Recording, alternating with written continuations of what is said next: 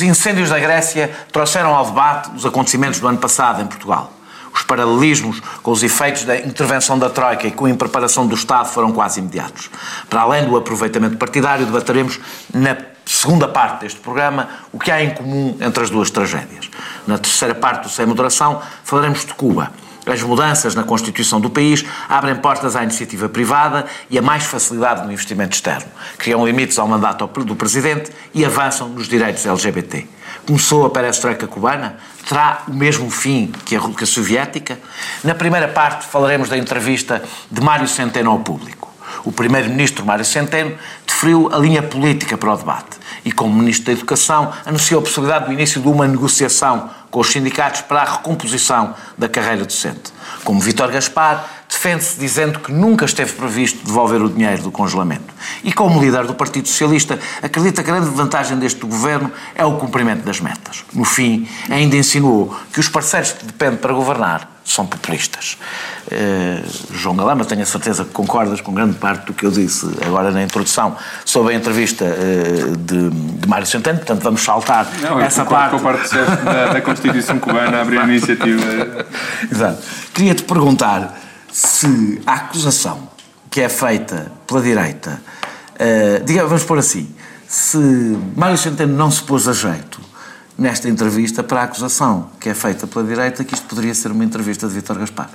Não, acho que isso, acho que isso não faz sentido. Há, aliás, um momento, aliás, é que ele se defende com Vítor Gaspar dizendo que não foi inconstitucional o que foi decidido em relação ao congelamento das carreiras, logo não, não faz sentido é defender... alterar, alterar, alterar as coisas. Bem, é... nós só estamos a cumprir a lei, só estamos vem a cumprir desde 2011. Não, então, e estamos a cumprir o programa do Governo. O que o Governo ah, disse foi que iria pôr fim, iria pôr fim às, às normas uh, orçamentais do congelamento uh, das carreiras. Houve 7 mais 2, porque houve um mês antes do período da Troika, uh, e, e é isso que, que, fez no Governo, que fez o Governo, portanto, cumprir o, o, o seu programa. e a única coisa que isso significa é que um, o descongelar as carreiras só obrigaria, como uma questão de lei, a contar os anos em que um, um, as carreiras estiveram congeladas, de alguma forma esse congelamento tivesse sido inconstitucional. Portanto, eu aí concordo inteiramente com, com o Mário Centeno. O Mário Centeno diz é que... Uma, coisa é, uma coisa é isso ser um facto, outra coisa é, do ponto de vista político, ele, ele argumentar com esse facto. Não, faz toda a... do ponto de vista político, o que o Mário Centeno faz é dizer que Uh, o compromisso do Partido Socialista é o compromisso que este governo cumpriu e pôs em prática e que a questão da contagem do tempo enquanto teve congelada é outra questão que não tem a ver com o descongelamento das carreiras, mas com a recomposição das carreiras. Que isso nunca foi um compromisso do Partido Socialista, não estava no quadro macro, no programa eleitoral, não está no programa do governo, portanto é um novo problema que não podemos deixar contaminar a promessa eleitoral e do governo de descongelar as carreiras que foi feito. Portanto, é para isso que o, que o, que Mário Centeno faz essa referência. Que isto é outro problema que exige um processo negocial diferente e que nem o governo nem o Partido Socialista podem estar a ser acusados de incumprimento ou de falhar alguma promessa eleitoral. Portanto, eu aí concordo inteiramente uh, com o Mário Centeno. E eu não concordo todo com uh, a ideia de. Agora, convenciono sempre que alguém no, no, governo diz que não há dinheiro para tudo, há dois tipos de acusação. Um é que uh, cá está, o governo prometeu mundos e fundos e sugeriu que havia dinheiro para tudo e agora uh, bateu de frente com a realidade. Esse argumento é falso porque o governo nunca disse que havia dinheiro para tudo e a prova que não havia dinheiro para tudo é que tinha um conjunto de medidas a implementar e não outras. Portanto, não, nunca disse isso, em nenhum momento do discurso do PS foi dito explícita ou implicitamente ou sugerido que havia dinheiro para tudo. A outra acusação é, é como o, o, PS valoriza o cumprimento das metas do déficit é igual a Vítor Gaspar. Ora, o PS sempre valorizou uh, o cumprimento das metas do déficit e, e, tanto que o fez, que isso também consta dos mesmos documentos há uma diferença. que é a questão anterior. E não, não, há não, uma diferença. João, João, deixa-me só dizer isto. É que na entrevista, Sim. mais uma vez, tem sempre a ver com uma questão de tom e de intensidade. Eh, eh, Vitor, eu ia mesmo dizer Vitor Gaspar e não era, não era como piada. Uh, Mário Centeno sublinha por duas vezes, a única coisa que sublinha, que sai nas sondagens, é a relevância que os, que os, que os portugueses dão ao cumprimento das metas. Ou seja... Isso não é independente da política que está a ser seguida. Não é isso que eu estou a dizer. É que tu... O Partido Socialista tu... entende que a grande mais-valia do Partido Socialista e do governo do Partido Socialista foi ter sabido compatibilizar duas agendas. Ele não diz isso. Oh, não, mas é que isso não é um pormenor. Não é isso que ele diz. Ele basicamente diz o mesmo que Vítor Gaspar diria. Eu não estou a dizer que ele faz o mesmo que Vítor Gaspar faria, deixo isso para, para, para, oh, para, Daniel, para, o Francisco. Mas ele diz o que o Mário, oh, Daniel, Gaspar Todos os discursos do Mário Centeno no Parlamento, fora do Parlamento, em documentos do, do Ministério das Finanças, em documentos do Governo, o Mário Centeno realça sempre duas coisas. A devolução de rendimentos e a viragem de página, a mudança de política e a sustentabilidade dessa viragem de página e dessa, dessa mudança de política que nos permite cumprir uh, os diferentes compromissos que temos com o eleitorado, com os parceiros e com a Europa. Isso faz parte do discurso do Governo e do PS desde o início desta legislatura e, portanto, tu agora estás a dizer que naquela entrevista ele não deu não, todo o... Não, o, o, o, que... É o tom é, é uma entrevista, Não, é uma entrevista do Ministro das Finanças... É uma entrevista do Ministro das Finanças e de um, de um membro de um Governo que está a ser cercado por um conjunto de reivindicações que todas elas são combinadas, são orçamentalmente, orçamentalmente irresponsáveis. E, portanto, é uma entrevista. Um conjunto é uma sempre, entrevista, é? é, é uma entrevista que, obviamente, dá mais ênfase ao cumprimento das regras, mas tem que ser interpretada no contexto da, da, da atuação deste governo e das políticas defendidas por este governo. Portanto, Mário Centeno, a única coisa que diz é, como sempre defendemos, o cumprimento das metas é essencial para a credibilidade e para a sustentabilidade destas políticas.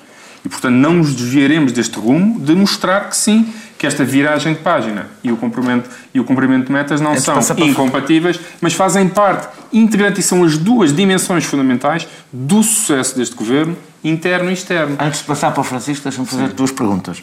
Uma, eh, se não te incomoda que Mário Centeno, eh, eh, quando é confrontado com as reivindicações dos partidos, dos partidos aliados do Partido Socialista, ou seja, que permitem que este governo governe, falo eh, eh, diz que quem vota são 5 milhões, ou seja, basicamente mostrando que se está nas tintas para os seus aliados para eles, ele é que representa uh, o interesse do conjunto dos portugueses. Ele também diz isso no contexto que o Não, ele diz o contexto é a reivindicação dos partidos, ele diz que quem vota são 5 milhões. Foi exatamente, quando está a falar, evidentemente, dos professores, mas significa... Ele está, ele está a dizer Não é Mário forma... Centeno que tem que corporizar o conjunto dos eleitores portugueses, é o Parlamento.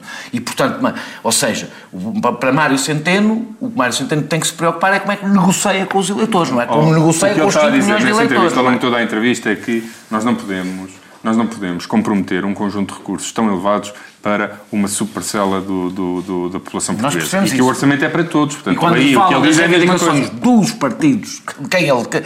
É porque assim, é importante perceber, porque eu acho que está esquecido. Repara, as reivindicações... Não, repara. É que este governo... As reivindicações é são... Governo, não, não, não, Daniel, as reivindicações são dos três partidos. Não depende, Sim. depende de três partidos. Sim, e, portanto, Mário Centeno pode Sim. até achar imensas coisas, Sim. mas é com estes o PCP partidos tem, O PCP tem as suas reivindicações, o Bloco tem as suas reivindicações e o Governo negocia com o Bloco e com o PCP, uhum. tentando encontrar um compromisso de, fazendo parte de parte das reivindicações, mas nunca satisfazendo todas. Porquê? Porque o orçamento é para todos os portugueses, tem que ser sustentável e equilibrado. Portanto, não há aqui Ainda tinha aqui nenhuma... sobre cativações ah, e dizer, Só para finalizar a história da educação. A questão das carreiras é uma matéria de administração pública. A Secretaria de Estado da Administração Pública, que é responsável pelo emprego público, pelas carreiras, pelos salários, por tudo, é a Secretária de Estado de Mário Centeno e, portanto, as, as finanças estão, são parte envolvida e central em toda a discussão de carreiras. É a primeira vez que vejo não ser o Ministro da Educação a anunciar seja o que for. Nas negociações. Tipo sabes quem é que está presente na, não, sabes quem é que está presente nas negociações com o sindicato? Não é isso que É a Secretária de Estado da Educação, Alexandra Leitão, e a Secretária de Estado da Administração Pública, Fátima, agora não lembro do, do, do segundo nome. São as duas. Nunca vi. Em nome das finanças e da educação. Nunca vi não ser o Ministro da Educação a anunciar qualquer coisa de relevante que tenha a ver com as negociações com os professores. Nunca vi. Nunca vi a acontecer. Eh, é a primeira vez, mas eu também acho que este Ministro das Finanças está a atingir um nível de poder que só é comparável no tempo da intervenção externa, onde isso, apesar de tudo, se poderia já critiquei várias vezes, uma intervenção Já externa, critiquei é? várias vezes eh, entrevistas de Mário Centeno em que eu acho que ele pode não ter estado tão bem aqui ou ali, nesta discordo de ti. Francisco, uh, uh, Tu achas que há, ou seja, depois de ouvires o responder aqui, respondendo ao João também, se quiseres, eh, se tu achas que há aqui um paralelo entre o que poderia ser uma entrevista de Vítor Gaspar e, ou de Maria Luísa Albuquerque, e já agora deixa aqui, depois tu, se quiseres, ainda deves tempo, passo para ti, para falares isto, não sei se leste a parte sobre as cativações eh, da, da, entrevista, em que ele refere o facto, ou seja, é-lhe referido as enormes cativações do início e ele diz que vamos libertando, mas, e aí também parecendo Vítor Gaspar, não se deve, uh, está certo, não se deve uh, usar um, comprometer, comprometer o mesmo, o mesmo euro, euro para duas coisas, é, isto não é uma questão discutível, é uma questão matemática, a questão é que também, isto também é uma mensagem aos partidos com que ele governa, a dizer, no fim, o orçamento é mais ou menos o que eu quero. É? Eu percebo que o, o João diga que quer dizer, que Mário Centeno não é igual a Vitória Gaspar porque não está a fazer a mesma coisa que Vitória Gaspar. Eu também não digo isso. Certo, mas se Vitória Gaspar estivesse pós 2015 no governo, provavelmente Vitória Gaspar também não estaria a fazer a mesma coisa que Vitória Gaspar fez entre, dois, entre 2011 e 2015. Ou melhor, 2011 eu, por acaso, acho que Maria, eu vou dizer uma coisa por justiça. Eu acho que Maria Luísa Albuquerque estaria a fazer exatamente o mesmo. É, é, sobre Vitória Gaspar não tenho a certeza, porque eu acho que, apesar de tudo, Maria Luísa Albuquerque tinha uma motivação ideológica que eu não estou seguro que Vitória Gaspar tivesse. Maria Luísa Albuquerque é mais à direita que Vitória Gaspar. Eu também. Eu estou a, a dizer que eu acho que Maria Luísa Albuquerque tinha uma motivação ideológica que não estou seguro que Vitória Gaspar tivesse. A comparação não é... Portanto, a comparação sobre o que um está a fazer e o outro está a fazer não, quer dizer, não é muito útil neste contexto, porque precisamente os contextos são diferentes. Agora, eu acho que tu tens razão numa coisa, que é o tipo de conversa, de discurso de prioridades e de uh, presunção sobre quais são os fundamentos da política de um governo uh, nesta fase são muito próximos daquilo que, que, a direita poderia estar a defender. Que isso é outra conversa, mas também é um problema para a direita. Uhum. Um problema político para a direita. Uh, ou pode ser um problema político se a direita não souber aproveitar este, este novo contexto, mas isso podemos falar um pouco depois. Uh, porque, sim, porque repara, porque Vitória Gaspar coloca-se, Vitória Gaspar, mais uma vez, uh, uh, Mário Centeno coloca-se, também é verdade que Mário Centeno está a responder à questão dos professores e à questão, no fundo, está a responder aos ataques da esquerda. Mas a posição dele é sempre uma posição sobre a importância das metas orçamentais, eh, não comprometer a consolidação e, portanto, o discurso, nós parece, parece que andamos sempre ainda no discurso eh, de 2011, ou seja, as prioridades políticas, e também concordo contigo que não se percebe onde é está a liderança política do governo. É que não é só o Ministro da Educação, é o próprio Primeiro-Ministro. O Primeiro-Ministro não toma uma posição. O Primeiro-Ministro só toma posições quando é para fazer uma espécie de quadratura de círculo ou aparecer como o grande, o grande sintetizador mas sem, sem dizer basicamente quais são as suas prioridades, porque nós, repara, hoje, acho que é hoje ou amanhã, começaram as, acho que é hoje começaram as negociações com os professores. Ou vai ser amanhã, já não sei, para saber até onde é que se pode chegar acima dos dois anos. Mas, pelos, mas a meta, quer dizer, já está definida pelo Ministro das Finanças. Uhum. Quer dizer, naquela entrevista, ou o Ministro das Finanças vai ser desautorizado, não está. Ou ele acaba de dizer até onde é que autoriza que se vá. Está. Já está. E, portanto, quem é, quer dizer, parece que o, o Primeiro-Ministro é um diretor-geral e o Ministro da Educação é um subdiretor-geral. Ou seja, o que acontece matéria. é que aqui é que num processo negocial em que ele não é o único ator mesmo dentro do governo, em que o seu Ministério não é o único ator, ele publicamente define os limites. Olha, ele não pode fazer isso. Não, define os limites. A única pessoa que pode definir ele os limites publicamente é quem está acima de todos os outros ministros, incluindo o Ministro da Educação, que é o Primeiro-Ministro. E depois, dizer, e portanto, ele, ele coloca-se de facto numa posição adversarial relativamente àquilo que eles chamam os políticos impacientes. Uhum. Que, é básico, que depois diz que são populistas, não é? E depois diz que é a base do populismo. Pronto. Sim, exatamente. E, portanto, ele, de facto, está numa posição que é típica dos políticos como o Vítor Gaspar, se quiseres. Que eu acho que o Ministro das Finanças tem que ser assim. A questão é que, com o Vítor Gaspar, havia uma, um alinhamento, nós percebíamos que aquilo também era Passos Coelho.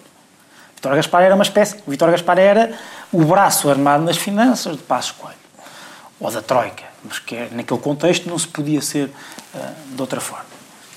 Aqui, uh, o, o, que, o, que é, o que é impressivo é que uh, não há nenhuma, nenhuma não, há, não há nenhum sinal por parte do Primeiro-Ministro de que seja diferente.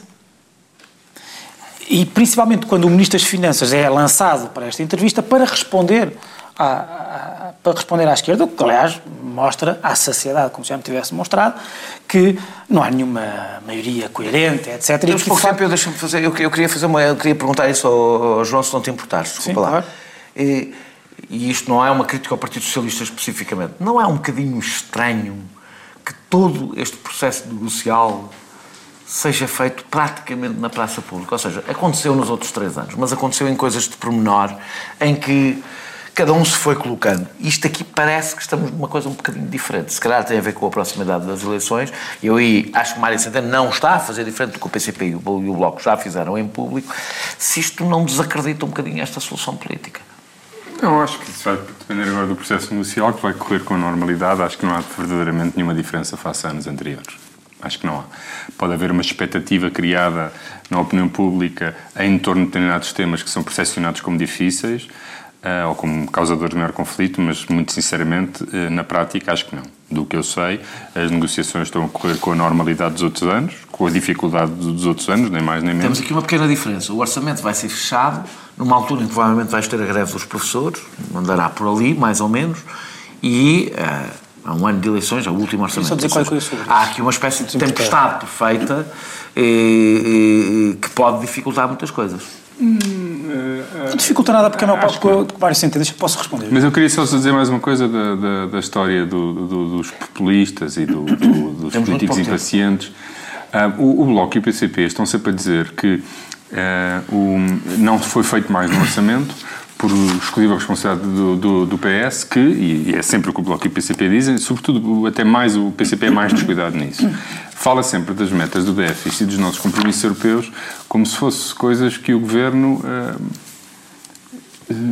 voluntariamente e, e, e, e, sem nenhuma pressão um, escolhesse que se autovincula permanentemente como se uh, outro governo se pudesse autodesvincular alegremente sem nenhum problema. Isso era melhor um dos melhores isso, europeus, isso, sim. Isso é uma forma de de populismo, sim. Isso é, isso é uma forma de... Isso é uma forma de, de o, o, há outras formas de criticar o PS e há outras formas de, de, de, de por exemplo dizer que o faz a diferença entre os dois. ser o melhor aluno europeu, ser o grande é voluntariamente que o faz. O Bloco, o, o, repara, a crítica, esta crítica do Bloco e do PCP Nós não vemos não é, processo negocial não é, não, não, não, mas esta crítica, esta crítica, tentar não, mas esta crítica do PCP, se fosse, eu concordei com esta crítica do PCP não é o déficit estava previsto foi 1,6 e o déficit foi demasiado baixo, foi 0,9. Não é essa a crítica. A crítica é, se calhar, a existência de metas. E aí, que da mesma maneira que o PCP e o Bloco criticam o PS, com uma crítica que me parece demagógica, eu acho que o PS tem, e essa é uma das marcas distintivas que nos diferenciam do PCP e do Bloco, é, pá, nós, nós obviamente, que não, que não abandonamos o nosso, a nossa a ideia de transformação e de melhoria das conduzidas da, da sociedade portuguesa, mas queremos fazê-lo de forma sustentável. E, portanto, acho normal que se critique quem desvalorize completamente qualquer compromisso europeu e que acha que um governo podia escolher ter um déficit de 4 ou de 5 é se lhe apetecesse. O problema é a resposta uh, ser feita por quem decidiu que em vez de 1.3 ou 1.6 tinha 0.9, o que, portanto, uh, uh, desvaloriza a própria resposta. Ele diz que não decidiu, que foi a, a dinâmica própria da economia que levou a que as receitas fiscais crescessem muito. Até então, porque as cativações nesse ano foram as mais baixas Sim, tá bem, dos últimos agora anos. não vai aceitar agora não vai, maior, não, não vai compensar não, a coisa. Não podes, tu não, não podes aumentar um déficit pois, de um para outro. Isso é responsável. Não, não, podes, não, não, não, Segundo as regras europeias, não, não podes. as regras europeias, mas poder podes. Ah, se quiser. Claro, mas, mas foram vocês que disseram foram vocês que se calhar estavam em eleições a dizer que a austeridade ia ser revertida. E, portanto, tem pouca legitimidade. A verdade é, nós não sentimos nenhuma tensão entre o governo e a Europa para tentar melhores resultados. Pelo contrário. Claro. E nisto também não se distingue do governo anterior. E é Mário Centeno, é o rosto de uma escolha. Pá, não há nenhum é fetichismo por tensão. Não, não é tensão. Não, não, não. A tensão é instrumental. Temos o que tu queres é uma determinada tipo de política. Claro. E o governo teve essa tensão é. quando quis impor o seu programa político e venceu. Quando e agora tinha, está a impor o seu programa, tinha, político. Quando, quando, tinha, quando, tinha, que cumprir um acordo com os, com, com, com, os, partidos à sua esquerda e agora não tem acordo nenhum para cumprir, o que só prova que houve acordo devia ter sido mais ambicioso, porque só houve essa tensão porque havia um acordo para cumprir. O, Francisco. Há, há, duas coisas que se notam da. Na, que tens, tens 30 Sim, duas coisas que, que transparecem da entrevista de Mário Gaspar. De, agora já está. Sim, Mário Centeno. Mário Centeno. Eh, Mário Centeno que transparecem sobre aquilo que ele acha. Uh, Pode chamar Mário Luís Gaspar, se quiseres fazer. Exato. O que quiseres fazer, causar alegria no coração de Daniel. Daquilo, que ele acha que são os ganhos ou as perdas políticas desta, desta política, desta, destas opções. E uma, uh, uma, uma tem a ver com o seguinte: ele percebe, há uma coisa que ele lá diz que eu tenho que lhe dar razão, que é o orçamento do Estado não é para, para professores é, Porque uma pessoa, uma pessoa que, quer dizer, uma pessoa que, quer dizer, olha-se para ali, aquela entrevista, o que é mais assustador é uma pessoa perceber que o orçamento do Estado é basicamente uma matéria para, não só para funcionários públicos, mas para duas ou três classes uh, de funcionários públicos. E não é verdade. Uh, é, não é verdade, não pode ser. Não pode estar resgatado. O principal, o principal instrumento de política, política de um governo não pode estar resgatado pelo funcionalismo público e, em primeiro lugar, muito menos por duas ou três classes de funcionalismo público. E ele tem noção disso. Quando ele refere à questão das sondagens, é porque ele tem a noção de que é popular dizer isto. O governo afrontar os professores dizendo que está, está a fazê-lo em nome do resto, ou do, do, interesse, do interesse do país, o interesse geral do país, isto é popular. E, portanto, eu não acho que ele, que ele vai perder votos com alguns professores nas suas famílias. É óbvio que se calhar vai, mas ganha se calhar votos noutros, eh, que se, no, noutros setores tem, que devem ser para, para, compensar isso. Nós regressamos daqui a pouco para falar sobre eh, incêndios, para falar sobre a Grécia e para fazer algum paralelismo ou, ou analisar o paralelismo que tem sido feito em relação a Portugal. Até já. Os sítios precisam de Estado e os Estados precisam de sítio. Num mundo em turbulência, as explicações para o estado do sítio. Um olhar global e especializado para as histórias e protagonistas que marcam o nosso tempo. Estamos mais livres ou mais sitiados? Quanto mais sitiados, mais livres. O Estado do Sítio. Um programa de Ricardo Alexandre e José Cotileiro no verão, agora ao sábado, à uma da tarde. E sempre em podcast em tsf.pt. Regressamos eh, na segunda parte. Agora vamos falar dos terríveis incêndios na Grécia. Na realidade, também houve incêndios eh, na Suécia. Temos, aliás. e na Letónia. Esta, esta, esta, semana temos um conjunto de, brutal de acontecimentos que têm a ver com questões climatéricas que provavelmente serão cada vez mais frequentes.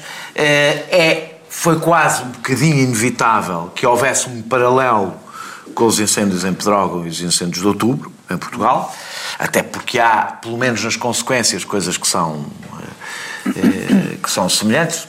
Na realidade, no conteúdo, a coisa não é assim tão, tão clara, até porque são incêndios em áreas muito diferentes, que aqui tem uma forte presença urbana, de uma zona até, até, interessante para... até, até rica. Enquanto... Cá foi explicado que aconteceu porque era deserto. Pronto, e lá é, lá é exatamente, porque... Uh, e houve logo várias reações, algumas que eu não atribuo outra coisa que não seja, pronto, procurar um paralelismo que nas nossas cabeças é automático, até porque visualmente há coisas muito semelhantes. Outros um bocado oportunistas, dou o exemplo de Carlos Abreu, Abreu Amorim, que escreveu um post que foi... Isso não é oportunização mesmo canalha. Pronto, está bem. Esse não, comentário. Deixo, deixo, eu também acho. Uh, em que faz um, um, paralelo sobre a bancarrota em Portugal e depois na Grécia e depois aqui os, os incêndios em conjunto e Portugal se afastou da Grécia durante o governo. Uh, pronto, reduzindo isto, eu acho que isto é, é pá, ultrapassa os limites mas mesmo não ultrapassando os limites, pegando em comparações que podem ser menos, há uma ideia que, aliás, foi transmitida pela presidente daquela associação, aquela que trabalha com o CDS, eh, presidente da Associação das Vítimas, do, do, do, na Nádia, Nádia Piazza. Piada, que é um bocadinho a ideia de que há uma coisa em comum que é o desleixo. Pronto. Eh, vamos pegar assim numa, numa coisa mais. E por outro lado, ouvi, e tenho ouvido, aliás, em Itália saíram notícias sobre os cortes que teriam sido feitos na, na, na proteção civil eh, grega durante o período da, da Troika. O outro paralelo é dois países onde houve intervenção. Eu devo dizer, antes de passar para ti, que eu acho que podendo haver uma outra coisa em que se possa fazer qualquer tipo de paralelo, há três paralelos evidentes. Um, estamos no planeta e há alterações climáticas. Dois, são dois países do sul da Europa que, que, que, são a linha da frente na Europa das alterações climáticas, por serem zonas ficaram bastante secas. Três são países menos desenvolvidos e, portanto, com menos, com um Estado mais frágil, mais débil, eh, menos planeamento eh, menos qualificação, ou seja, menos, sobretudo a questão do planeamento. Se há coisa em que tu distingues países desenvolvidos e países não desenvolvidos, é a sua capacidade de planeamento. E não, aqui tem-se uma tendência para atribuir isso a questões culturais. Eu acho que não tem a ver com questões culturais, tem a ver com questões políticas, económicas sociais. O planeamento é uma coisa que custa dinheiro, exige quadros, e exige eh, um determinado tipo de Estado. E a minha pergunta é, eh, depois desta longuíssima introdução, que foi uma intervenção, na realidade, peço desculpa. Não, é, assim, é, é, responder, assim, não sei o que é que havia de dizer, olha... Assim, não, já... pronto, assim, assim vamos desenvolver. A minha questão é, se tu achas que há ou não há um paralelismo, dois, eu pego na questão não especificamente da Troika, mas da redução do peso do Estado e da redução e do não é para, para o presente, é para o futuro. Ou seja, sabendo que esta vai ser uma questão cada vez mais presente nas nossas vidas, vê o que está a acontecer no Japão, vai ser uma coisa determinante no nosso futuro, se não é assustador pensar que estamos a reduzir eh, os instrumentos para nos prepararmos para ela.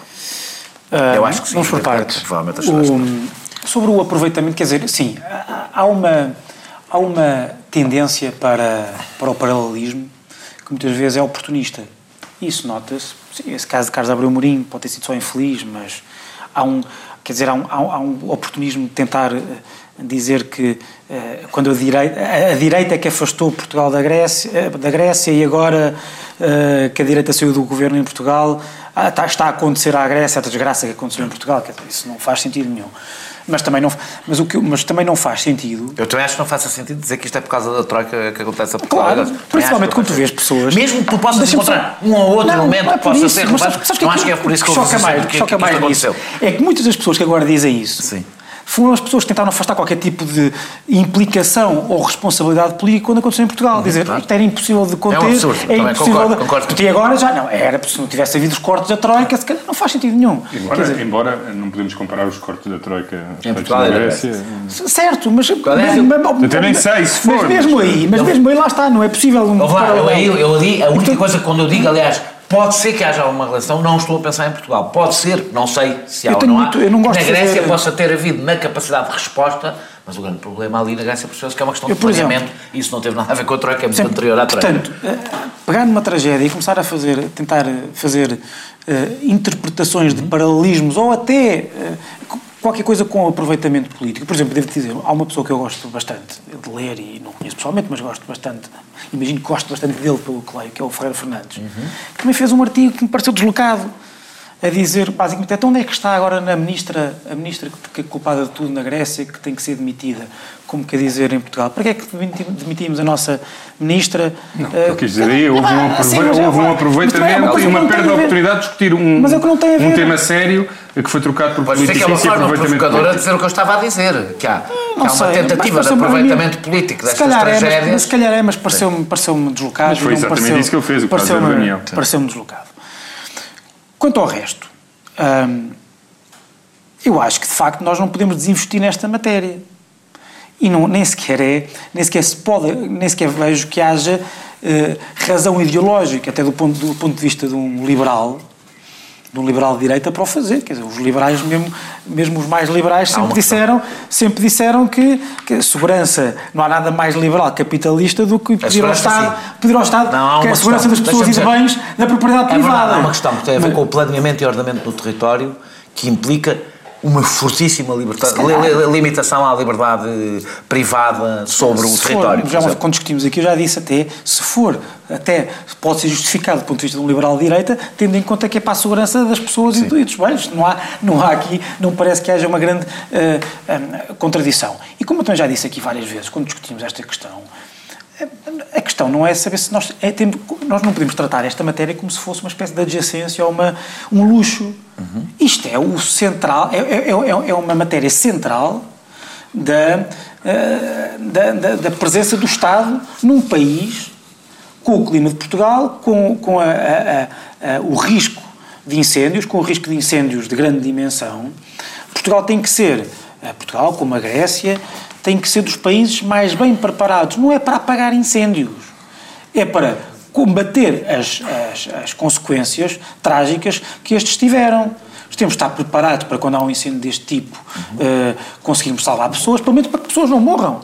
Porque compara-se muitas vezes com a, com a, Califórnia. Com a Califórnia. Na Califórnia, nos últimos 80 anos, não morreu tanta gente como morreu em Portugal. É muito menos densamente povoado. Sim, certo, mas está preparado para Portugal, isso. é verdade. Sim, sim mas o resto também uh, está preparado em quê, não é? Ou seja, um, um país pode estar mais preparado que outro, não porque tenha mais meios de socorro, claro, mas, pode, mas porque o território e as populações Isso, estão seja, organizadas, estruturadas e distribuídas de uma maneira tal que certo. tu, com muito menos dinheiro e muito mais eficácia, consegues acudir às pessoas.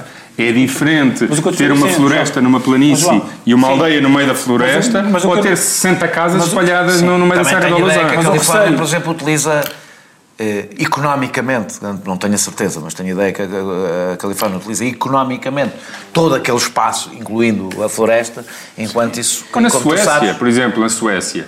ah, ah, obviamente, Suécia, a Noroeste, sobretudo Suécia e Finlândia, têm muitas florestas. É no país inteiro, mas onde a floresta é mais densa e onde eu penso que estão a ocorrer os incêndios é nas zonas menos populosas, com menos pessoas. Não há pessoas. No norte mesmo da Suécia há muito pouca gente. É muito diferente ter um incêndio que até pode durar um mês e pode ser, em termos de, de- de- de mancha de, de incêndio, muito mais. E não ter efeito nenhum. Mas, Mas não- depois, mas na, na vida das pessoas, ter um efeito reduzido. Mas o meu medo é que nós, sabendo que isto, ou prevendo que isto pode acontecer cada vez mais em Portugal, nós nos estejamos a preparar só no longo prazo, ou seja, tentar mudar o paradigma da nossa floresta, o nosso ordenamento do território, confiar só nisso, não é? Para nos transformarmos na Califórnia vai ser impossível. E não estejamos a pensar que sim, temos este ordenamento do território, temos estes Mas riscos, fazer as duas coisas, temos não é? estes riscos e, portanto, o que nós temos de ter é também uma proteção civil, a meu ver, Mas mais profissionalizada, mais profissionalizada, não tão dependente do, do- dos humores políticos, dos ciclos políticos. E mudar a estrutura dos bombeiros, que é a parte. Provavelmente mudar É a estrutura dos bombeiros. Ou seja, profissionalizar- claro, Não vejo como Portugal, tu não podes ter uma base voluntária, não podes ter uma base Mas tu voluntária. tens de fazer as duas coisas. Mas isso vou dizer, essa é a guerra em que eu suspeito que no dia que um governo atentar, rapidamente os partidos que não estiverem no governo vão estar do outro lado. Porque é demasiado apetitoso estar do outro lado, porque tem uma estrutura espalhada pelo país inteiro, é com poder político e com capacidade de influência, que são os bombeiros voluntários, não estou a falar dos próprios bombeiros, estou a falar das estruturas capitaneadas por essa figura muito grata a toda a democracia e ao universo sportinguista que eu já... O- o grande, para mim, o- para mim, o Nação grande- sportinguista, como é que vocês dizem? A nação sportinguista, não é? Sim. O grande paralelo entre a Tu grande... sempre a defender o regresso à nação, o teu regresso à nação foi no Sporting. Foi, O foi lá que grande- tentaste. o grande- eu acho que o grande paralelo entre Portugal e a Grécia, para além dos que tu referiste, não é? O clima semelhante, a seca, também houve dois anos de seca na Grécia, a temperatura está Mas isso vai ser, isso vai ser o novo normal. Mas o, o outro paralelo que disseste do, do- do- dos problemas de planeamento, e é muito interessante que muitas as pessoas olham, ah, o problema em Portugal foi o interior despovoado. Não é um interior despovoado, porque aquilo aconteceu no litoral povoado. O problema, o que, o que aquele litoral povoado e o nosso interior despovoado têm em comum É é, o um desordenamento do péssimo, é o desordenamento do território. Total. Lá, por ter casas meio das árvores, umas em cima das outras, que, que dificultam a circulação, os espaços, as linhas de fuga. Ah, e em Portugal é uma situação semelhante, mas com pouca densidade populacional, mas os problemas aí são parecidos. Ah, obviamente tens que investir na proteção civil e na melhoria do- dos meios, quer da prevenção, quer do combate. Mas essa mudança estrutural de alguma resposta terá que ser dada, obviamente, há muitos anos, ao, ao problema do- do- do ordenamento do território. Ah, mas em Portugal já tivemos exemplos de como há uma resistência muito grande da população. Por- um, dos exemplos nesta história, eu acho que Portugal tem dado, tem tido bons resultados na reconstrução.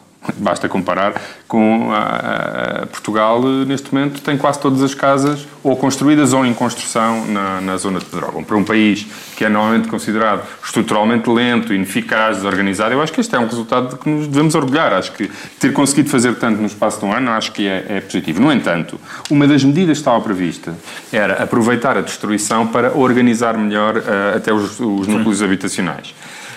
Da informação que eu tenho de, de há dois meses, não sei se houve alguma novidade nisso ou não, mas presumo que não, um, ninguém aceitou, portanto, casa destruída, ninguém aceitou uh, usar os apoios públicos, que acho que até tinha uma majoração qualquer, se aproximassem a casa da, da aldeia, da vila. Acho que ninguém aceitou essa proposta. Ninguém aceitou. Um, com a casa destruída, aproveitar essa oportunidade para não construir a casa isoladamente num sítio muito mais exposto e muito mais arriscado e, portanto, aproximá-la do núcleo habitacional, onde, como é evidente, a proteção E é muito maior. e tiveste- ninguém aceitou isso. Tiveste- Portanto, até da parte das. Muitas vezes, não é só. ah, o ordenamento que está mal feito é as, as próprias pessoas fazem parte desse ordenamento, reproduzem-no e coisas- são os principais resistentes a mudanças. As duas, coisas, as duas coisas estão completamente Claro, ligadas. claro. Ou seja, eu acho que quando eu digo que há, que, que, que há ausência de planeamento, de planeamento em países.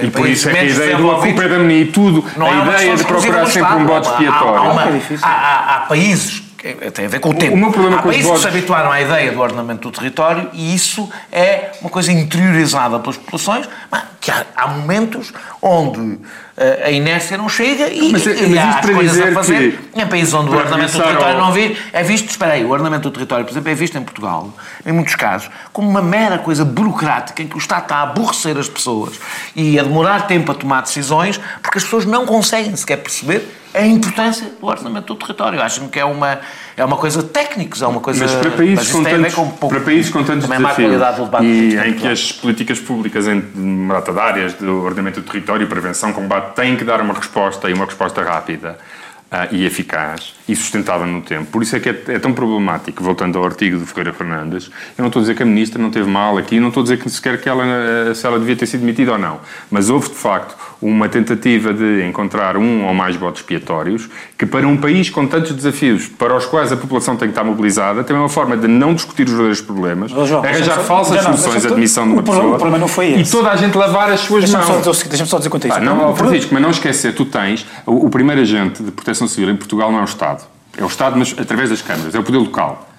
Se tu te lembrares do que passou o ano passado, o poder local passou uh, largamente incólume à Não, vaga mas- e à mas- mas- enxurrada mas- de mas sim, críticas. mas- mas não, tu- isso também é um problema. Mas tu estás, deixa-me só dizer isto. Tu estás a tratar a admissão da ministra em Portugal como se ela fosse, tivesse sido demitida ou a pressão para a admissão dela como tivesse vindo com os argumentos do tipo ela é que foi culpada disto tudo. Não. Ela foi demitida por uma coisa muito específica. Deixa-me só, deixa só terminar. Desculpa. A ministra eh, mostrou o, o- o problema do, do, do falhanço do Estado. Aliás, eu disse aqui, eh, pelo menos para mim, disse aqui, disse aqui várias vezes, não foi. É, é objetivo que há uma falhança, um falhanço do Estado na proteção das pessoas.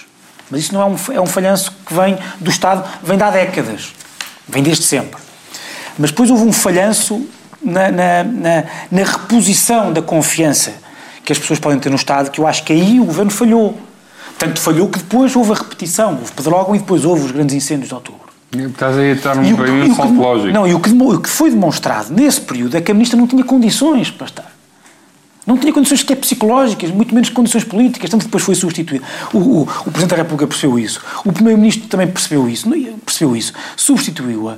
E, aliás, não é por acaso que escolheu para Ministro uma pessoa que, da sua confiança, do seu círculo político, com um peso político superior, porque ele percebeu que era preciso para, este, para essa fase. Portanto, não, não, não houve, a ministra não foi um voto expiatório, ao contrário do que as pessoas, muitas pessoas dizem, não foi um voto expiatório. Não, não foi, não foi, ela não foi demitida por ter falhado nos incêndios, foi demitida por ter falhado na, na, na- como, como responsável do Estado na reposição da é, confiança das Estás a dar pessoas. a interpretação Não do. Francisco Mendes Não, da Silva não, do que não, não se foi, não foi. foi a porque sua ela só foi, desculpa, ela só foi demitida Ela depois também dos foi segundos. É, segundos. Sim, mas ela foi demitida porque, entretanto, também E quando percebeste saíram os relatórios, Não, ficaste a saber, a perceber algumas coisas, Claro, algumas e coisas do que- impacto, e que do percebeste impacto da a alteração da, da, da proteção civil das Claro, da claro, isso proteção civil também teve culpa disso, claro, claro, claro que sim. Portanto, também teve culpa objetiva nisso. Mas António não, Costa política. mostrou uma enorme competência e um ano depois eh, cortou o mal para raiz e acabou com o verão, eh, que foi talvez a melhor forma de evitar incêndios este ano. O problema, é- o Nós- problema é que em outubro pode voltar Pois ao é, ano passado. pode voltar. Nós regressamos eh, daqui a pouco para quem está a ver no canal Q, quem está a ouvir na TSF terá que ou ver no canal Q ou ouvir no podcast. Ou as duas coisas. Ou as duas coisas, ao mesmo, ao mesmo tempo. Em estéreo. Em estéreo, como quiserem. Eh, nós regressamos já para falar de Cuba. Até já. À hora do almoço, ficamos a conhecê-los melhor através da música.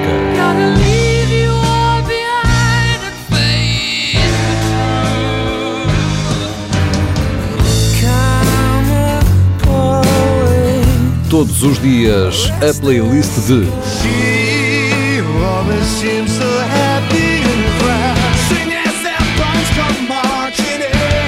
Entre as duas e as três. Muito boa noite, regressamos para a terceira e última parte. Provavelmente não notaram e acharam que ele estava muito discreto. Eu esqueci-me de dizer que o José Eduardo Martins hoje não veio. Eh, Portanto, não foi porque não tivesse nada a dizer sobre os Então é assuntos isso. anteriores. Foi, ele não está cá. Peço imensas desculpas por não ter, por não ter avisado, por não ter dito. Eh, Mas é que eles foram só ser super razoável. Dou-vos a, dou-vos a notícia em, em ultíssima mão.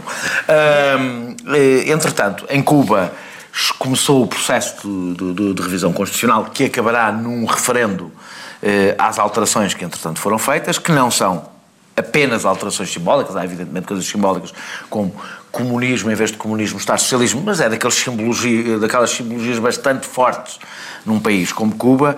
Eh, a abertura à iniciativa privada, num país onde os restaurantes e as vacas são do Estado, eh, e, e a facilitar, considerar na Constituição que o investimento público que o investimento eh, externo deve ser eh, é importante para, para, para a nação, etc. Isto de dar-nos um primeiro dado que é importante, que é, evidentemente, grande parte das vezes este tipo de regimes dá este espaço em, por prolongadas crises económicas, ou seja, por inviabilidade económica do seu próprio projeto político, pois há uma há a limitação de mandatos, de dois mandatos por cinco anos cada um eh, eh, do Presidente, isto num país que teve eh, muito tempo, ou seja, teve uma liderança carismática e depois, por via do irmão, se manteve. Eh, e eh, alterações eh, também que, que vão permitir, aliás, vai permitir o casamento, alterações que têm a ver com os direitos LGBT, que é um assunto que, se- que eu nunca percebi muito porque é que foi muito, sempre muito concentrado em relação a Cuba, este debate. É uma coisa que me escapa um bocadinho, porque não é que a América Latina seja propriamente um exemplo, e aliás é curioso porque as reações. Que era o regime que se eh, considerava a si próprio progressista. Exatamente. E, e representante da modernidade Mas vão-se- contra Agora- grande parte da América Latina. Agora vão acho que ter, é- agora vão ter uma surpresa porque já há reações internas dentro de Cuba contra as alterações que estão a ser feitas eh, da- das igrejas evangélicas e provavelmente a seguir virá da igreja católica que são tudo são propriamente estão bastante longe do regime portanto vai ser muito curioso ver que será na oposição ao regime vai haver mais re- reações eh, aos direitos conquistados LGBT e as pessoas se calhar vão perceber que a coisa em Cuba era um bocadinho mais complicada do que propriamente esta, este assunto, do que propriamente a questão política. Eh, eh, e a minha, a minha questão tem mais a ver com tentarmos fazer aqui, não sei se conseguimos, alguma futurologia, ou seja, estes processos, é como a guerra, sabemos como começam e só não podemos dizer que não sabemos como é que acabam porque eles acabam quase sempre de duas maneiras. Ou quando começa a haver processos de abertura começa, isso começa a ter efeitos e o regime volta a fechar-se, foi o que aconteceu, aliás, em Portugal. não Ou é? então perde o controle. Ou perde o controle. Portanto, ou seja, o- a história que se conhece é ou um aceleramento e o, e o regime perde o controle da coisa ou um retrocesso de novo por sentir que vai perder o controle. E a minha pergunta é exatamente, isto é especialmente importante porque a alternativa que existe por enquanto em Cuba, isto já é a minha opinião, não é famosa. Ou seja, dentro de Cuba ela é muito frágil, as forças democráticas dentro de Cuba anti, contra o regime são fracas, são frágeis, têm pouca implantação ainda e talvez possam ganhar durante este processo, é a minha esperança, devo dizer. E depois tens à espreita os, os- os, eh, forças políticas em Miami, muitíssimo conservadoras, eh, basicamente o pior da direita americana, e que não dá grandes esperanças também a um processo de democratização em Cuba. Ou seja, se isto foi tão longe que eh, eh, o futuro será sempre mau, a não ser que este processo de democratização, eu sempre defendi que ele devia ser feito internamente, devia ser feito por dentro, era a única maneira de poder correr não, não, de, não de uma forma trágica, mas se ele está condenado ao fracasso, ou se achas que pode haver o crescimento de umas forças democráticas no interior de Cuba, provavelmente muitas delas começam logo a haver um problema. É que toda, como acontece nestas ditaduras, que duram muito tempo, todos aqueles que estão tecnicamente e administrativamente e politicamente preparados para governar, ou vivem no estrangeiro, em Miami, ou fazem parte do regime. Eu acho que, que é insustentável a prazo, porque eu não sou comunista e sou um democrata. Portanto, não, não seja, não, ah, não acredito. Mas aceitas que pode haver transições Claro, para a democracia. Claro que sim, mas esta, o objetivo desta, desta alteração constitucional não é garantir a transição para a Ainda democracia. não, não. É levantar um pouco ah, a tampa e, e até reconhecer algumas realidades que já existem, não é? Nomeadamente a questão da, da, da micropropriedade privada. Todos conhecemos os problemas que existiram com os restaurantes os comedores. Ou como é, que- portanto, aquilo paladares, é muito... paladares. É paladares. Aquilo é muito mais para formalizar e legalizar Os paladares das pessoas não são, são restaurantes dentro de casa das pessoas. Basicamente são os únicos privados que existem. que eh, legalizar, formalizar e consagrar uma realidade que já existe e, e- e que o próprio regime deve entender que diz muito à população e, portanto, eh, eh, dar-lhes ali uma... Um, um- E diz muito ao turismo, é? que, é, Sim. que é uma fonte de rendimento muito Ah, importante. mas não é... Ou seja, é é transformador reconhecer isso, mas é para reconhecer uma realidade e legalizar uma realidade que já está no terreno, em grande medida. Ah, Mas a abertura mais importante, que é a abertura, a abertura ao, ao, pluri, ao, pluri, ao multipartidarismo e à democracia, isso não foi feito. E como eh, eu acho que um, a única forma eh, de evitar esse caminho é eh, reforçar a repressão sobre a população, não acontecendo isso, eu vejo isto como insustentável porque é apenas um preâmbulo para uma mudança mais funda que há de vir. Porque... Portanto, tu achas que não há condições, mas mesmo para essa mudança, não há condições dessa mudança ser feita por um processo de transição que não Sim. acaba, apesar de tudo, como acabou a Rússia, porque a nós não Constitu- queremos que acabe Não, como claro acaba a Rússia, não é? Mas a Constituição, a alteração constitucional, não é feita como um passo nesse caminho. Achas que não? Não parece que seja. Parece a digo- tentativa de. de- de- ou seja, é a tentativa de, mudando algumas coisas, não mudar nada e, e- É eu, e por acaso, garantir a sobrevivência. Eu acho que há dentro do próprio regime quem perceba que é absolutamente insustentável Eu não digo que não haja. que queira- esta mudança. que queira esta. garantir e que queira garantir, como havia cá em Portugal, que, eh, no, no Estado Novo, queiram garantir uma transição lenta eh, eh, que garanta uma coisa que não é um pormenor para os cubanos, ou pelo menos os cubanos, mesmo que já não apoiam o regime há algum tempo, que é a independência, isto não é um pormenor, que é ter um vizinho gigante ao lado e garantir que Cuba continua só uma coisa, a- democrática até agora a já, tinha, já tinhas investimento externo na área do turismo, agora vai haver a liberalização, Não, vai a haver em mais áreas. o que é? eu percebi, a Constituição ainda não diz isso, não é? Mas a Constituição limita-se a reconhecer, coisa que não reconhecia, a importância do investimento externo e isso, o que se- o que- do que eu li, do que me pareceu, é aponta para hoje, para, para haver qualquer investimento estrangeiro em Cuba, incluindo no turismo, tem que haver um parceiro, o Estado é parceiro. E significa provavelmente acabar com algumas das barreiras que hoje ainda se fazem ao investimento externo e que afastam a vontade de fazer investimento externo. Imagino que seja isso. E imagino, o grande investimento externo em Cuba será, turismo. continuará a ser o turismo. Eh, Francisco, eh, é um bocadinho, tem um bocadinho a ver com isto, ou seja, eu imagino que tu preferás não ver, ou seja, se achas que há ou não há um risco, se achas que é compatível uma transformação em Cuba para a democracia, portanto, uma, seja abrupta por, eh, por desmoronamento do regime, que está bem pronto para isso, na realidade, eh, seja por uma forma de transição que garanta a independência de, Cuba em relação aos Estados Unidos, como nós sabemos, não existia antes, da, antes, da, antes, da, antes desta revolução. Se me permitir, eu vou... Ou seja, se achas que há forças democráticas capazes eh, de tomar o poder em Cuba? Sim, mas quer dizer, não convém. A tua pergunta é como, eh, se eu acho possível evitar uma tragédia. Uhum. Pois, a tragédia existe há 50 e tal anos, em Cuba. É convém. Quer dizer, não, eu não acho que exista há 50 e tal Não, anos, mas existe há 30 e existe, tal anos. Desculpa, existe, existe. Cuba é um regime. Cuba é um país sob um regime eh, que transforma aquele território numa espécie de território extraterrestre, com um regime completamente alucinado. Não tem nada a ver com 2018, não tem nada a ver com não dizer 1970. que há- há não tem 50 tal 1970. Não, não, não é, desculpa, já naquela altura não era. Não, era. Não, desculpa, Era, não aliás, era. tão ditadura como todas as ditaduras que o rodeavam. É, é, E como é, sempre tinha sido. A abertura vai ser é incontrolável, isso concordo com o João, porque esta abertura vem de uma pressão imensa da população cubana, que como, como, que como a, à semelhança da maior parte da população de todo o mundo quer viver em 2018 segundo um regime de liberdades individuais, liberdades cívicas, liberdades económicas, quer poder, eh, eh, quer poder desenvolver a sua personalidade num ambiente saudável de, de, de, de- de liberdade. E, portanto, sim, isto vai, isto é um caminho, o regime pode não querer. Mas repara, repara, não foi Putin que lá foi. Há dois ou três anos. Foi Obama. Isto começou com aquela viagem de Obama e com um discurso. Deixa-me dizer-te que a vitória. E com um o- discurso. O, que- o que Trump, o que Trump está a fazer dificulta eh, Ah, isso, esta sem dúvida, transição. isso, sem dúvida. Dificulta esta transição. sei, fez, talvez. Um recuo, fez um recuo.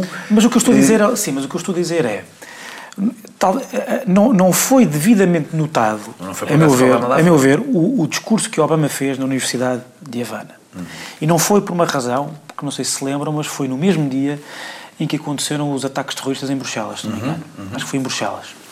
Ah, e, portanto, aquilo passou um bocado ao lado da, da- da- do discurso que Obama faz, para além de ter sido um discurso extraordinário, é um discurso de eh, defesa da liberdade, da liber- das liberdades económicas, de, e fê-lo na presença de Castro, Castro irmão, não me parece que tenha feito surpresa, portanto, lá ter sido há de ter sido. Parecido com a conferência em Helsinki, de Putin Trump. portanto. mais ou menos. Não, Sim, mas é- não, em termos de. Em termos, este foi mais, não, este foi mais impressionante. Não fez, do Trump foi mais não, impressionante. não, não, não, não fez, não, não fez surpresa, mas é importante dizer exatamente.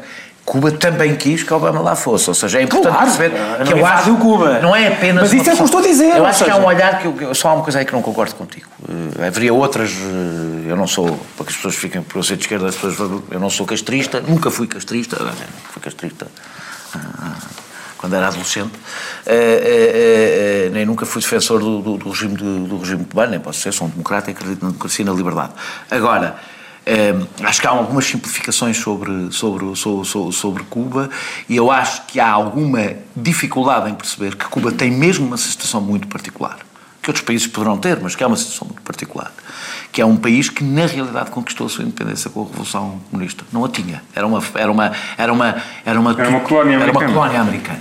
E isso não é um pormenor, é eu acho que há uma há dentro do regime cubano quem perceba tudo o que tu estiveste a dizer, ou não como tu estiveste a dizer, mas que isto é insustentável, que é insustentável ter um país onde a maior parte da população continua a não ter acesso à internet, para falar de uma coisa tão simples no nosso cotidiano como esta, que isto é insustentável, não podem viver, e portanto, e que têm consciência de que não vão conseguir tutelar todo este processo, portanto que o fim vai ser o que nós imaginamos que vai ser, mas que querem garantir uma coisa, que é, que é a independência de Cuba, que eu acho que é altamente improvável, devo dizer. Não, mas repara, é óbvio que Cuba vai caminhar porque é a vontade, acho que até, até a própria vontade do regime, ou da grande parte das pessoas do regime, dizer, porque também vivem em 2018 e querem ter acesso à internet, etc.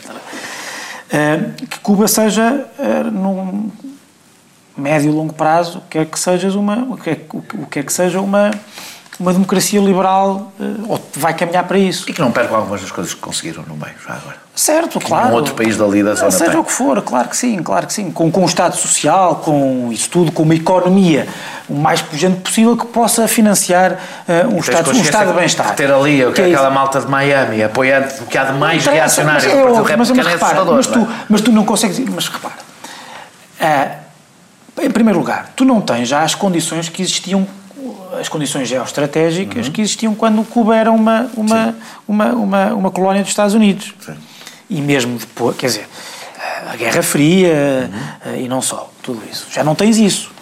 Mas também, por outro lado, é, é um bocado inevitável que Cuba não seja, tendo em conta a sua colocação eh, geográfica, que não seja um país muito influenciado eh, pelos Estados Unidos. E culturalmente, ainda hoje economicamente, Ainda hoje são, são, obviamente. quanto mais não seja pela diáspora, É não é? óbvio que Não há muitos parte... países a jogar beisebol. Acho que é o Claro. Japão. Não, não, não há muitos Cuba países e sobretudo Cuba não Unidos. pode jogar nos Estados Unidos porque ganha. E portanto, eh, é- e, portanto obviamente, e, e hoje em dia, tu já não precisas, para os Estados Unidos terem poder económico ali, já não precisam ter poder político eh, do tipo colonial. Hoje em dia, como tu sabes, a própria, Até porque a população a própria hoje não é a mesma que era naquela Claro, altura, e, portanto, tem um nível obviamente que vai ser, obviamente que Cuba vai ser um país no longo prazo muito influenciado pelos Estados Unidos. Grande parte das trocas comerciais vão ser com os Estados Unidos, o essencial. Obviamente que o turismo vai ser com cadeias norte-americanas eh, e portanto isso vai vai haver esse tráfego constante. Não, Cuba não vai ter com, com os Estados Unidos a mesma relação que vai ter com países europeus, obviamente. Hoje, aliás, tem mais relação no turismo, tem muito mais turistas vindos da Europa do que tem dos Sim, Estados mas- Unidos, mas- não deixa mas de é- ser mas a tendência estranho. vai ser- Claro, claro. Ela é ao lado, não é? É, é, obviamente, como grande parte das Caribas, tu vais às Caribas, tens muito mais eh, americanos do que, do que europeus. E, portanto, isso não vai ser. eh, e, portanto, eu tenho alguma esperança, quer dizer, que não vai, não vai, não vai, ser, não vai ser o bordel dos americanos como era antes da Revolução Cubana. Agora, agora eh, que não seja no futuro aquilo que foi durante a Revolução Cubana e até hoje, já me deixa feliz. Eu devo dizer que eu, eu, eu, eu tenho defendido a, a irritação de muita gente há muitos anos. E, e, eu gosto muito de Cuba, conheço, já estive em Cuba, e, gosto muito de Cuba e gosto muito dos cubanos, acho que são um povo especial. E para mim é evidente que, que o processo de democratização de Cuba tem que acontecer. Eu defendo há muito tempo uma coisa que provavelmente será impossível, mas que é que o processo venha de dentro e defendo exatamente porque eu olho para o que pode ser a outra elite que está preparada, que é de Miami, e não acho que será melhor. Acho que será Sim, mas pior. sabes que é, será deixa, deixa-me só dizer o seguinte: a elite que está em, aquilo que chamas a elite que está de fora, está em Miami, são basicamente pessoas que foram expulsas por um regime não democrático. Não, e são cubanos Há e têm parte- direito a votar. com certeza, e se o regime for verdadeiramente democrático, Há uma- há uma- onde se candidatar e se tiverem votos Há aqui ganham. uma mudança, há aqui uma mudança. Não é? Eu não sei como é que são as novas gerações. Os que, Tu podes querer. Parte dos que foram Sim, não parece que seja um bloco uniforme. É, Parte Quem? dos Os que foram de fora? É, pá, sim, os claro que cubanos, não. é, os não, não, cubanos o que eu estou a dizer é a primeira geração que vai para Miami era a elite da ditadura anterior. Pronto. tá e portanto o seu amor à democracia era nulo, aliás, como se viu, como se viu. Mas se for nos Estados 50 Nos Estados Unidos estiveram sempre nessa altura ligados a forças de extrema direita, eh, sem qualquer tipo de Sim, mas se for nos simpatia. anos 50, imagino que neste momento já não tem grande força para. É isso que eu estou a dizer. para- não para sei, não, não conheço, porque não conheço a realidade de Miami, nem da, da comunidade eh, cubana em Miami, não sei o que é que isso representa hoje politicamente. Sei que foram os que resistiram mais, durante mais tempo, que impediram o restabelecimento das relações dos Estados Unidos com Cuba e que mais pressionaram para se manter o bloqueio a Cuba. Claro, Eh, para, para, para, para, entretanto, para, para, porque, quer dizer, porque era portanto, o que eu, o que eu, o que eu digo para, para é, eu acredito... a eternização do regime comunista. conheço não é? da realidade cubana, que não é em pormenor, não tem lá aí, mas do que vou acompanhando, aquel- a- a- a- as pessoas que eu acho que podem levar Cuba para um processo democrático são uma pequena minoria que se manteve no interior a fazer oposição, com grandes riscos, não é? E que são bastante mais moderados desse ponto de vista do que, do, do que, do que quem está, algum, aliás, alguns casos, há muitas gerações fora de Cuba, portanto já nem conhece bem a realidade cubana. Eh, o que eu não estou a ver é como é que essas pessoas. eh, Mas é que mesmo a realidade do regime. Porque Cuba, eu conheci outros regimes comunistas. Eu não estou a dizer que é pior ou melhor, ou mais eh, brutal ou menos brutal. Não é, uma, não é propriamente o bloco de leste. É uma coisa um pouco mais eh, estranha de, de- de- e dentro do regime. Há, eu, eu acho que dentro do regime há forças que não são democráticas, evidentemente, mas que acreditam na, na transição para a democracia. Que acreditam que ela, que ela pode ser feita mantendo o fundo.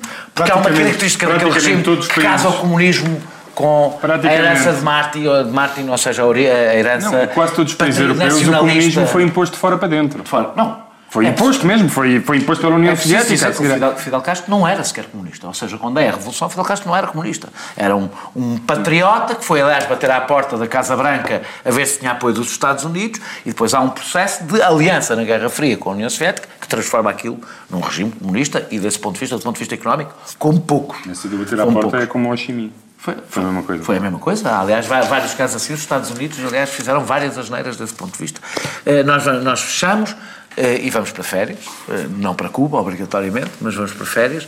Regressamos em setembro, os quatro, e para debater o estado em que o país estiver na altura, não sei como é que ele se vai aguentar sem Este nós. país ou outro. Este país ou outro. Não sei como é que ele se vai aguentar sem nós, mas vai ter que ser durante o mês de agosto. Talvez seja Ele- do exílio, não sei, Se calhar, podemos se fazer um programa do exílio. Fizemos um programa da Havana no exílio.